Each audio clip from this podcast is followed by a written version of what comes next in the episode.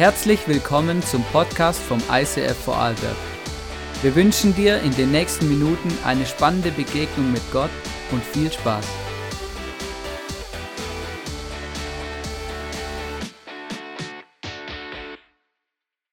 Wir starten in die Hashtag Jesus Serie und ähm, jetzt sollte ich euch erstmal, hat euch heute schon jemand gesagt, wie toll ihr eigentlich seid? Das habe ich mir wirklich gedacht. Ich habe mich heute so gefreut, euch alle zu sehen, auch euch online. Ich sehe euch nicht, ihr seht mich. Aber es freut mich wirklich heute, diese Zeit miteinander zu verbringen. Ah, das Beste doch einfach eine geistliche Familie zu haben. So schön. Gut, heute reden wir über das Thema Vergebung. Konkret über die Frage, wie weiß ich, dass Jesus mir vergibt? Vielleicht bist du heute da und denkst, ich habe gar nicht gewusst, dass Jesus mir vergeben müsste. Ja, nachher wirst du es wissen. Ähm, und ich habe in der Vorbereitung habe ich mich angefangen mit Vergebung auseinanderzusetzen und ich kann dir sagen, das war wie wenn ich so eine Büchse geöffnet hätte und so pff, tausend Sachen rausspicken und ähm, ich musste mich dann so auf zwei, drei Dinge fokussieren, weil Vergebung ist so ein breites Thema. Äh, und ich habe wirklich gebetet, Heiliger Geist, bitte zeig mir, was heute dran ist, was jeder von uns hören äh, muss oder was, je, was die Menschen brauchen. Und ähm, genau, das werde ich versuchen, in den nächsten 30 bis 60 Minuten da durchzukommen. Ja, ja, schon gesehen, eine leichte Panik aufflackern. Nein, nein, keine Angst, keine Angst. Gut, Vergebung in der Bibel gibt es ganz viele verschiedene Bezeichnungen dafür. Ich habe euch einige mitgebracht. Ähm, ich weiß nicht, wie es mit deinem Griechisch und deinem Hebräisch steht. Meins ist ein bisschen eingerostet. Deswegen äh, sage ich jetzt einfach mal die deutschen Übersetzungen. Also im Alten Testament wird viel über Vergebung gesprochen, aber auch im Neuen. Und da gibt es unterschiedliche Bezeichnungen für Vergebung. Also es ist loslassen, preisgeben. Du kannst einfach einen nachmachen, genau. Vergebung im Sinne von etwas wegtragen, etwas wird weggenommen, sühnen, entzühnen. Was haben wir noch? Äh, vergeben, versöhnen, Versöhnung, heiligen, erlösen und begnaden.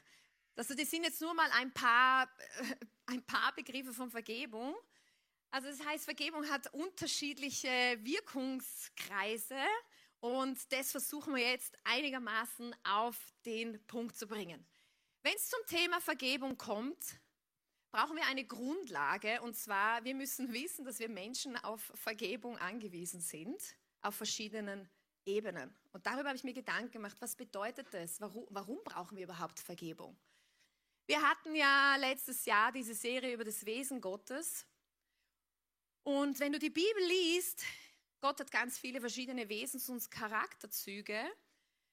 Und Gott ist vor allem eines, er ist heilig, er ist gerecht und er steht über allem. Und obwohl Gott um unsere Schwäche weiß, äh, weiß, stellt er im Alten, aber auch im Neuen Testament die Anforderungen an uns, wir sollen auch heilig leben. Und wenn ich mich so umschaue, dann merke ich einfach, uh, Ja, kriegen wir nicht so hin, wenn wir ehrlich sind, oder? Ähm, und das ist das Problem. Also kein Mensch kann eigentlich vor Gottes Heiligkeit bestehen, weil wir sind in eine gefallene Schöpfung, in eine, in eine sündige Welt hineingeboren. Und in der Bibel, äh, die Bibel geht davon aus, nicht nur, dass der Mensch in seinem Verhalten ab und zu halt sündigt, also das Ziel verfehlt, Fehler macht, äh, gegen Gott, gegen den Menschen handelt, sondern wenn du das im Gesamtkontext liest, dann merkst du, ähm, der Mensch ist eigentlich in seinem Wesen ein Sünder, weil wir da hineingeboren sind. Oder damals Adam und Eva war alles in Ordnung, da war keine Sünde, ähm, kein Tod, keine Krankheit auf dieser Erde. Die zwar waren Gott ungehorsam und dann hat es scheppert gab es die Konsequenz, kamen die Konsequenzen. Und wir sind in das, quasi in diese Welt hineingeboren. Die erste Ebene ist, wir müssen erkennen, hey, wir Menschen, wir sind in unserem Wesen, nicht nur in unserem Verhalten, wir sind Sünder. Da können wir jetzt mehr oder weniger dafür, aber es ist einfach so. wenn wir der Bibel Glauben schenken, in unserem tiefsten Wesen. Und wir brauchen deswegen Erlösung für unsere Seele. Wir brauchen Rettung und die bietet Gott uns an zu Ostern. Nicht nur zu Ostern, aber damals zu Ostern ist es geschehen, dass wir durch den Glauben an das, was Jesus am Kreuz getan hat, er ist gestorben, auferstanden, hat die Sünde der Welt auf sich genommen, er, das perfekte, sündlose Opfer, der Sohn Gottes selber. Und durch Glauben an das bekommen wir Vergebung, Errettung von unserem sündigen Wesen, oder? Wir tun das ja dann auch als einen Glaubensschritt mit der Taufe bezeugen. Und es heißt ja, die Taufe ist so symbolisch dafür, dass man, wenn man untergetaucht wird und wieder auftaucht, oder dass man so quasi mit Jesus, der Sünde gestorben ist und als neue Kreatur, als neuer Mensch wieder rauskommt. Gibt es nur ein Problem?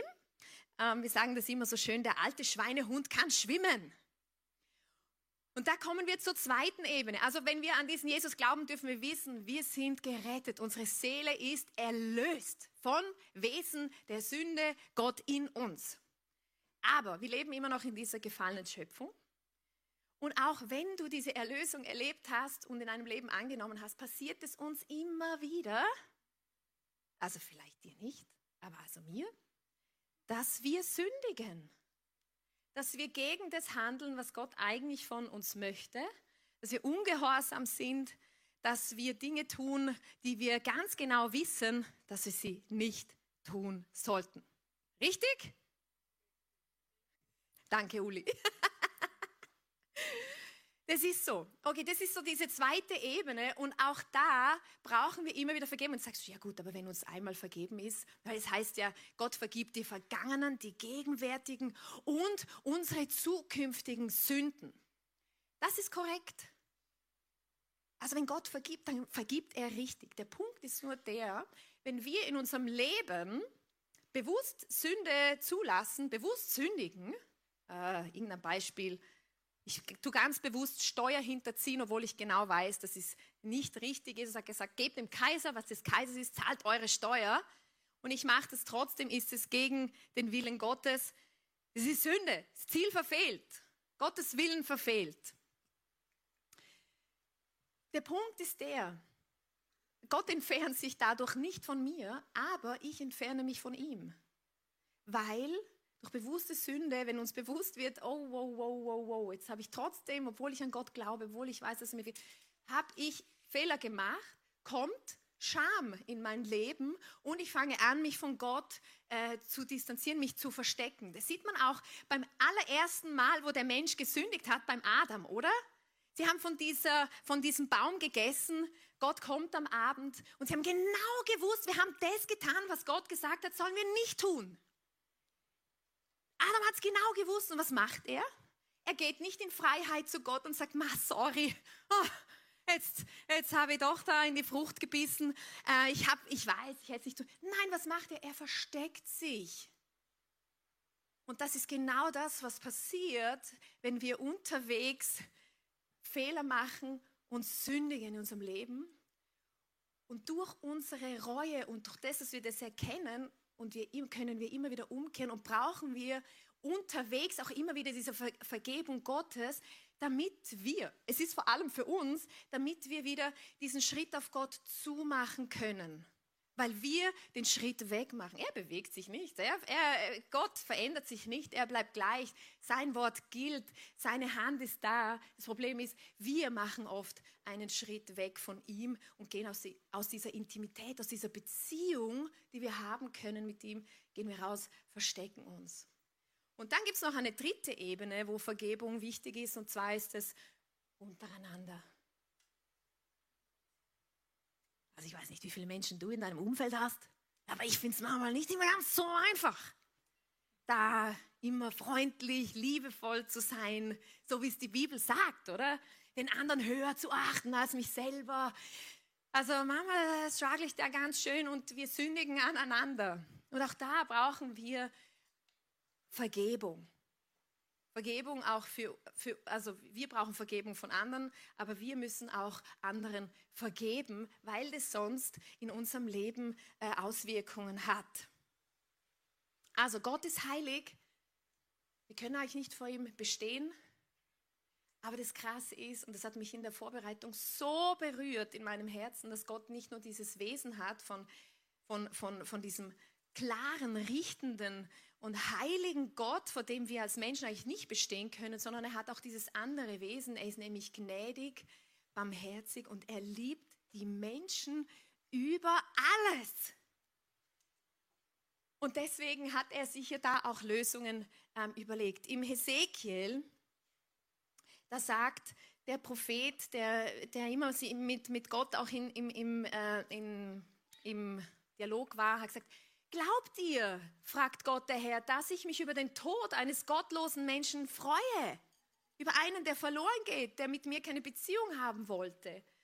Ich freue mich viel mehr darüber, wenn er sein Verhalten ändert, wenn er am Leben bleibt. Also so kommt dieses, dieses Herz Gottes, dieses barmherzige, gnädige, was sagt, hey, ich freue mich nicht drüber, wenn, wenn, wenn, wenn jemand ohne mich stirbt und gottlos lebt. Ich freue mich, wenn die Menschen zu mir kommen und er schaut auch, dass es einen Weg gibt. Und das Interessante ist, zurück zu Adam, oder? Adam hat versagt. Gott kommt, begegnet ihm, er schämt sich, versteckt sich. Und Adam wurde bewusst, er ist nackt. Das ist ihm aufgegangen, als er von diesem Baum gegessen hat. Oder Hupsi! Was macht Gott? Sie mussten die Konsequenzen von ihrem Fehlverhalten tragen, ja. Aber Gott war so liebevoll, dass er, es steht in der Bibel, das kannst du selber nachlesen, dass er ihnen Fälle gegeben hat, um sich zu bedecken. Also er hat schon beim ersten Mal, wo der Mensch voll das Ziel verfehlt hat, ist Gott ihm entgegengekommen und hat seine Scham bedeckt. Wow! Wow! Und das müssen wir uns einfach ähm, heute ganz bewusst machen, göttliche Vergebung ist immer ein Akt unverdienter Gnade. Also es ist ein unverdientes Geschenk. Weil wir können als Menschen, wir sind in diese, in, diese, in diese sündige Welt reingeboren und wir können eigentlich Vergebung und Erlösung, wir können das nicht selber bewirken. Wir sind auf diesem, keiner von uns kann vor Gott bestehen, wenn er sich nicht bereit erklärt, etwas zu tun. Und Gott sei Dank ist Gott nicht nur ein heiliger und gerechter Gott, sondern ist auch gnädig und barmherzig und hat sich da verschiedene Dinge überlegt. Für unser Dilemma hätte er nicht machen müssen. Hätte sich denken können, also bitte, was die da aufführen, du jetzt, äh, lasst mich doch in Ruhe. Aber nein, Gott ist so liebevoll, dass er sich überlegt, okay, was kann ich tun, ähm, um die Menschen zu befreien, um ihnen entgegenzukommen, um wieder einen Weg zu schaffen, immer und immer und immer wieder. Der Prophet Micha hat es folgendermaßen äh, vorausgesagt, er hat gesagt, Gott wird sich wieder über uns erbarmen, all unsere Sünden zertreten und all unsere Verfehlungen ins tiefste Meer werfen. Wenn wir über diese Aussage ein bisschen nachdenken, unsere Verfehlungen ins tiefe Meer werfen. Wir haben ja auf dieser Erde einen ganz hohen Berg. Wie heißt der höchste Berg auf der Erde? Mount Everest. Ah, richtig, der Mount Everest. Der ist, sage und schreibe, 8848 Meter hoch. Ziemlich hoch, oder? Es ist sehr hoch, wahnsinnig hoch, gut. Und jetzt sagt, aber, jetzt sagt aber diese Bibelstelle nicht, dass Gott unsere Verfehlungen oben auf dem Berg sichtbar macht für alle, sondern sagt, nein, ich werde die Verfehlungen von den Menschen ins tiefste Meer werfen. Und es gibt einen Ort im Meer, im Pazifischen Ozean, wo die tiefste Stelle ist. Wer weiß, wo die ist? Marianengraben, genau. Und der Marianengraben ist sage und schreibe 11.000 Meter tief. Also das heißt, du kannst den Mount Everest nehmen, im Meer versenken und hast immer noch eine Differenz von dreieinhalb irgendwas Kilometer, bevor überhaupt nur die Bergspitze zum Vorschein kommen würde. Und Gott sagt, er nimmt unsere Verfehlungen und wirft sie ins tiefe Meer. Das heißt, es ist wirklich tief. Das sieht man nicht mehr. Und da auch da kommt wieder das Herz Gottes zum Vorschein. Uns muss nur bewusst sein, dass das möglich ist, das war nicht billig. Dass wir Vergebung, dass wir Errettung für unsere, Sünde, äh, für unsere Seele haben, dass wir in unserem alltäglichen Leben immer wieder uns Gott nähern können, das war nicht billig. Und genau darum geht es ja an Ostern. Gott hat sich nämlich entschieden, sich selbst zu opfern. Es war im Alten Testament, wenn du nachliest, es gab damals schon gewisse Rituale, äh, gewisse Opfer, die die Menschen bringen konnten, vor allem die Priester, die haben einmal im Jahr, konnten sie dann in die Gegenwart Gottes gehen, ein Opfer bringen, damit, damit dieses Fehlverhalten der Menschen äh, wieder für ein Jahr ähm, weggewischt, weggetragen war. Aber das hat irgendwie dann nicht ausgereicht, weil er gemerkt hat, die kriegen es einfach wirklich nicht auf die Reihe und jeder Einzelne braucht in seinem Leben immer wieder diese Vergebung von mir. Gott hat sich entschieden, sich selbst zu opfern als ein für alle Mal Opfer, als schuldloser Jesus, der Mensch wurde zu Ostern, der gesagt hat, okay, ich nehme das auf mich, damit ihr Menschen diese Vergebung Gottes wirklich und für immer in eurem Leben haben könnt. Und da lesen wir in Lukas 22, Vers 42 bis 44, da war Jesus auf der Welt und er hat gewusst, was ihm bevorsteht ähm, zu Ostern. Karfreitag, Tag vorher. Und er sagt, er betet, Vater, wenn du willst, dann lass diesen Kelch des Leides an mir vorübergehen. Er spricht von diesem Kelch. Sagt doch, ich will deinen Willen tun, nicht meinen. Und da erschien ein Engel vom Himmel und stärkte ihn, aber er war von Angst erfüllt und betete noch heftiger und kämpfte so sehr, dass sein Schweiß wie Blut auf die Erde tropfte. Also Jesus bittet da Gott im Himmel, dass er sagt, hey, wenn es irgendwie möglich ist, lass diesen Kelch an mir vorübergehen. Was meint er mit? Was für einem Kelch? Von was für einem Kelch spricht er da? Nein, er spricht von diesem Kelch, den er austrinken musste oder sollte. Muss dir vorstellen, das ist wie wenn deine und meine und die ganze Schuld, das ganze Versagen, die ganze Sünde von der Menschheit wurde in diesen Kelch hineingepresst und Jesus hat ihn zu Ostern ausgetrunken. Vielleicht kennst du diese Redewendung, ähm, den Kelch bis zum Ende, bitteren Ende auszutrinken. Das kommt davon, dass früher oft bei, äh, bei Bier oder bei Wein hat sich am Boden unten haben sich dann die ganzen bitteren Stoffe, das ganze Ungenießbare hat sich da unten ähm, abgesetzt. Und die haben dann den Kelch einfach oft nur so bis da getrunken weil da wurde es so richtig ungenießbar. So richtig ungenießbar. Und diese Redewendung, den, den Kelch bis zum bitteren Ende auszutrinken, bedeutet, es wirklich durchzuziehen, den Prozess bis zum Ende gehen, egal was es bedeutet. Oder? Wir Menschen, wenn ich uns so beobachte, wir sind ja oft so, äh, wir sagen, ja, ich wollte heute die Welt retten, aber leider regnet es. Oder? Wir sind so, ja, okay, ich werde jetzt die Welt retten, aber na, also, also wenn das das bedeutet, na, das ist mir dann zu anstrengend. Aber Jesus hat am Kreuz diesen ganzen Kelch von deiner und meiner Schuld bis zum Ende ausgetrunken. Gott sei Dank. Und durch seinen Tod und seine Auferstehung ist Vergebung für uns möglich, weil er alles auf sich genommen hat. Er hat den Kelch des Leides den Kelch, den, den Tod der Schande, wenn du so willst, auf sich genommen, für dich und für mich, damit wir dem, damit wir es nicht, damit es nicht uns trifft. Was für ein großartiger und barmherziger Gott.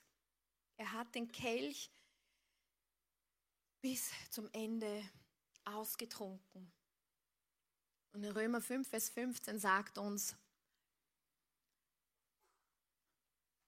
Römer 5, der ist davor.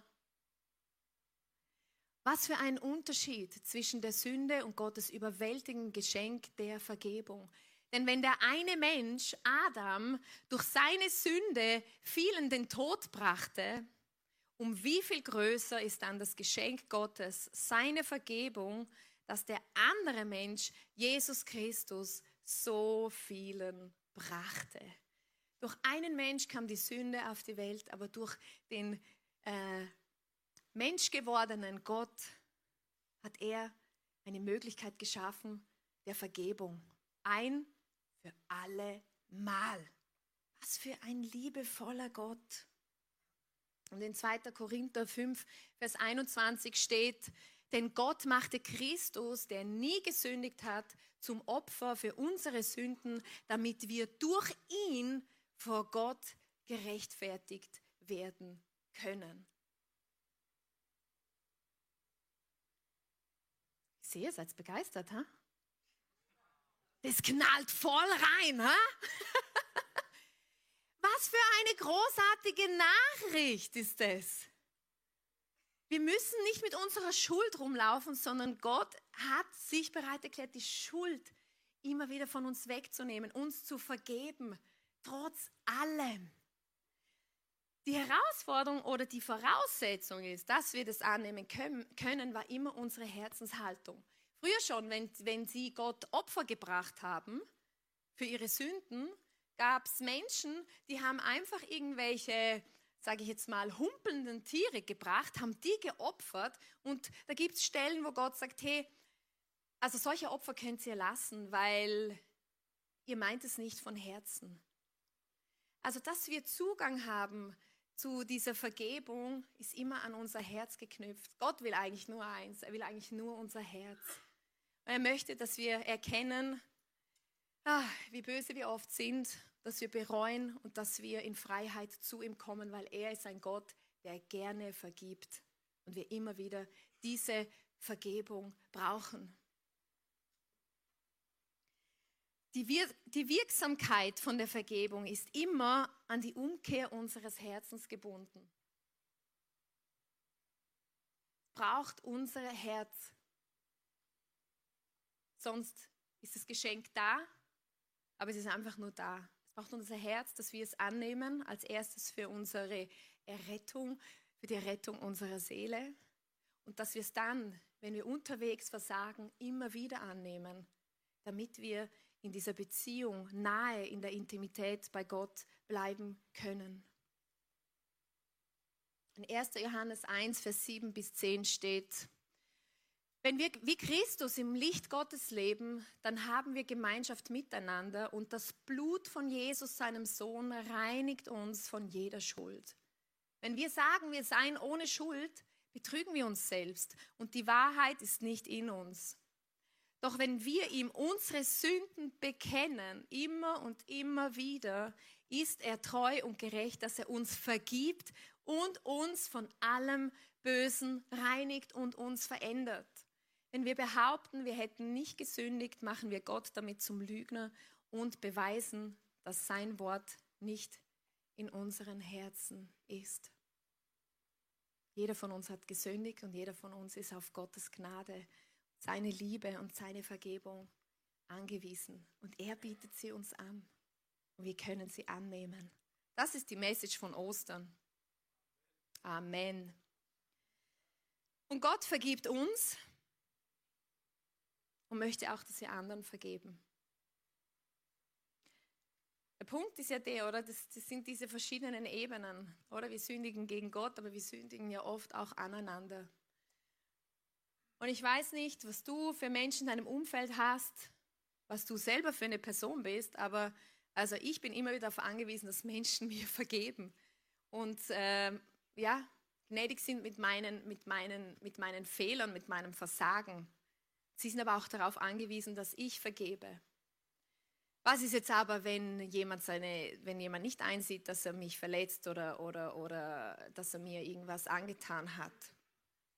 Die gute Nachricht ist, wir können trotzdem vergeben, weil Gott uns vergeben hat. Und vergeben bedeutet einfach, dass ich bereit bin, es loszulassen, egal ob der andere sich verändert, entschuldigt, äh, es wieder gut macht oder nicht. Und der Punkt ist ja der, wenn wir nicht vergeben und den Groll in unserem Herzen behalten, ist es so, wie wenn wir selber Gift trinken und hoffen, dass der andere dran stirbt. Das heißt, wir schaden uns selber, wir schaden unserem Herzen, unseren Gedanken, unseren Emotionen. Und es kommt sogar noch eine weitere Dimension dazu, wo, wo, Jesus, wo Jesus es wirklich wichtig ist, dass er hat uns vergeben, aber er möchte auch, dass wir vergeben. Und das lesen wir in Matthäus. Wenn ihr denen vergebt, die euch Böses angetan haben, wird euer himmlischer Vater euch auch vergeben. Wenn ihr euch aber weigert, anderen zu vergeben, wird euer Vater euch auch nicht vergeben. Also da siehst du, Jesus ist es wirklich wichtig. Er gibt uns dieses Geschenk der Vergebung und sagt aber, hey, es ist wichtig, dass ihr dieses Geschenk auch weitergebt und den Menschen vergebt, weil jeder von uns ist mehr oder weniger da und dort darauf angewiesen. Immer und immer und immer und immer wieder. Es gibt ja dann noch die andere Stelle, oder, wo sie, wo sie ihn fragen, sagt, ja, wie oft soll ich dann vergeben? Reicht einmal, oder? Beim zweiten Mal, da muss ich dann nicht mehr vergeben. Was sagt er? Nein, siebenmal, siebzig Mal. Also oft. Immer und immer und immer wieder. Also wenn wir über das Thema Vergebung sprechen, dann dürfen wir uns heute bewusst machen, Jesus ist gestorben, damit wir Vergebung haben für das Wesen der Sünde, die in uns gelebt hat. Und er hat uns durch Glauben gerettet. Uns ist vergeben ein für alle Mal. Und dann dürfen wir uns bewusst machen, auch wenn wir mit Jesus unterwegs sind, ihm immer ähnlicher werden, aber trotzdem immer mal wieder auf der Nase landen und versagen, auch da steht uns die Vergebung Gottes zu, die wir annehmen dürfen. Und immer wieder, auch wenn wir uns entfernen vor Scham, wenn wir uns verstecken vor Scham, dass er immer wieder sagt, hey, komm wieder einen Schritt auf mich zu, ich bin da und ich vergebe dir nochmal und nochmal und nochmal. Bleib in dieser innigen Beziehung mit mir. Und wir dürfen heute uns bewusst machen, uns ist vergeben. Wir sollen auch vergeben. In erster Linie auch um unseretwillen. Das finde ich auch so interessant, in, Im Jesaja sagt Gott nämlich folgendes: Er sagt, ich und ich alleine bin es, der deine Übertretungen um meiner selbst willen tilgt und nicht mehr an deine Sünden denkt. So liebevoll ist Gott, dass er gesehen hat, hey, wir Menschen, wir haben echt ein Problem. Und er sagt, hey, ich vergebe dir in erster Linie um meinetwillen, also um seinetwillen. Und wir sind die Begünstigten. Was für ein großartiger Gott. Und wir können auch vergeben um unseretwillen, weil Unvergebenheit schadet schlussendlich uns selber in unserer Beziehung zu Gott, aber auch in unserer Freiheit, ähm, ein gesundes, ein dynamisches und kraftvolles Leben zu leben, weil Unf Groll schadet nur uns selber. Schadet nur uns selber. Das sind diese Dimensionen, über die ich heute auf dem Herzen hatte, mit euch ähm, zu sprechen. Ich weiß nicht, welcher Teil dich anspricht. Ich habe den Heiligen Geist gebeten, dass er jeden dort anspricht, wo er es braucht. Aber was mich einfach begeistert, ist das, dass Gott so liebevoll, barmherzig und gnädig ist. Gnädig ist so ein altes Wort, das so nicht gebraucht wird, aber das hat so eine krasse Bedeutung. Er begnadigt uns und sagt, es ist mir wichtiger, mit euch Beziehung zu haben, als an eurem Fehlverhalten festzuhalten. Ich bin bereit, es wegzuwischen, es wegzunehmen, es loszulassen, um mit dir in Beziehung zu sein. So wichtig bist du Gott. So wichtig bist du Gott, so kostbar so wertvoll. Und wir möchten zum Abschluss, ich möchte kein so ein klassisches Abschlussgebet machen, sondern ich möchte gerne mit euch einen Psalm lesen als Gebet. Das ist natürlich völlig freiwillig, du kannst es mitlesen, wenn du magst, du kannst es aber auch einfach auf dich wirken lassen. Lass uns gemeinsam aufstehen, auch du zu Hause. Wir möchten diesen Psalm gemeinsam lesen. Dieser Psalm ist von David und er redet über diese Dimension der Vergebung in seinem Leben. Und du musst wissen, der David hat gelebt, bevor Jesus am Kreuz gestor äh, äh gestorben und auferstanden ist. Er hat aber trotzdem diesen Gott schon kennengelernt als einen vergebenden Gott, immer und immer wieder. Und seine Worte haben mich so tief berührt. Und mein Gebet ist es, dass wirklich du und ich, indem dass wir jetzt das gemeinsam laut lesen, dass es ganz tief unsere Herzen trifft und einfach die Dimension an Vergebung, die wichtig ist für dein Leben jetzt, dass da Gott etwas wirkt in deinem Herzen, dass du weißt, was zu tun ist oder dass du dich einfach nur freuen kannst, dass unser Gott ein vergebender Gott ist, der nicht festhält an unserem Versagen und unserem Fehlverhalten. Ein Ihr seht den Psalm jetzt eingeblendet und du darfst ihn laut mit mir mitbeten, mitsprechen ein Psalm Davids. Glücklich ist der, der dessen Sünde vergeben ist und dessen Schuld zugedeckt ist. Glücklich ist der, dem der Herr die Sünden nicht anrechnet und der ein vorbildliches Leben führt. Als ich mich weigerte, meine Schuld zu bekennen, war ich schwach und elend, dass ich den ganzen Tag nur noch stöhnte und jammerte. Tag und Nacht bedrückte mich dein Zorn meine Kraft vertrocknete wie Wasser in der Sommerhitze. Doch endlich gestand ich dir meine Sünden und gab es auf, sie zu verbergen. Ich sagte, ich will dem Herrn meinen, meine Auflehnung bekennen und du hast mir vergeben und meine Schuld weggenommen. Deshalb sollen die, die dich lieben, die ihre Verfehlungen bekennen, solange noch Zeit ist, damit sie nicht in den Fluten des Gerichts ertrinken denn du bist mein Schutz und bewahrst mich vor Angst und Sorgen. Du lässt mich über meine Rettung jubeln. Ich will dir Verständnis geben und den Weg weisen, den du gehen sollst. Ich will dich beraten, mein Auge ruht auf dir. Sei nicht wie ein unvernünftiges Pferd oder ein Maultier, das Gebiss und Zaumzeug braucht, damit es folgt. Die Gottlosen haben viele Sorgen, aber die auf den Herrn vertrauen, sind von Gottes Güte umgeben. Deshalb freut euch im Herrn und seid froh, die ihr im Gehorsam seid. Jubelt alle vor Freude, denn deren Herzen aufrichtig sind. Amen.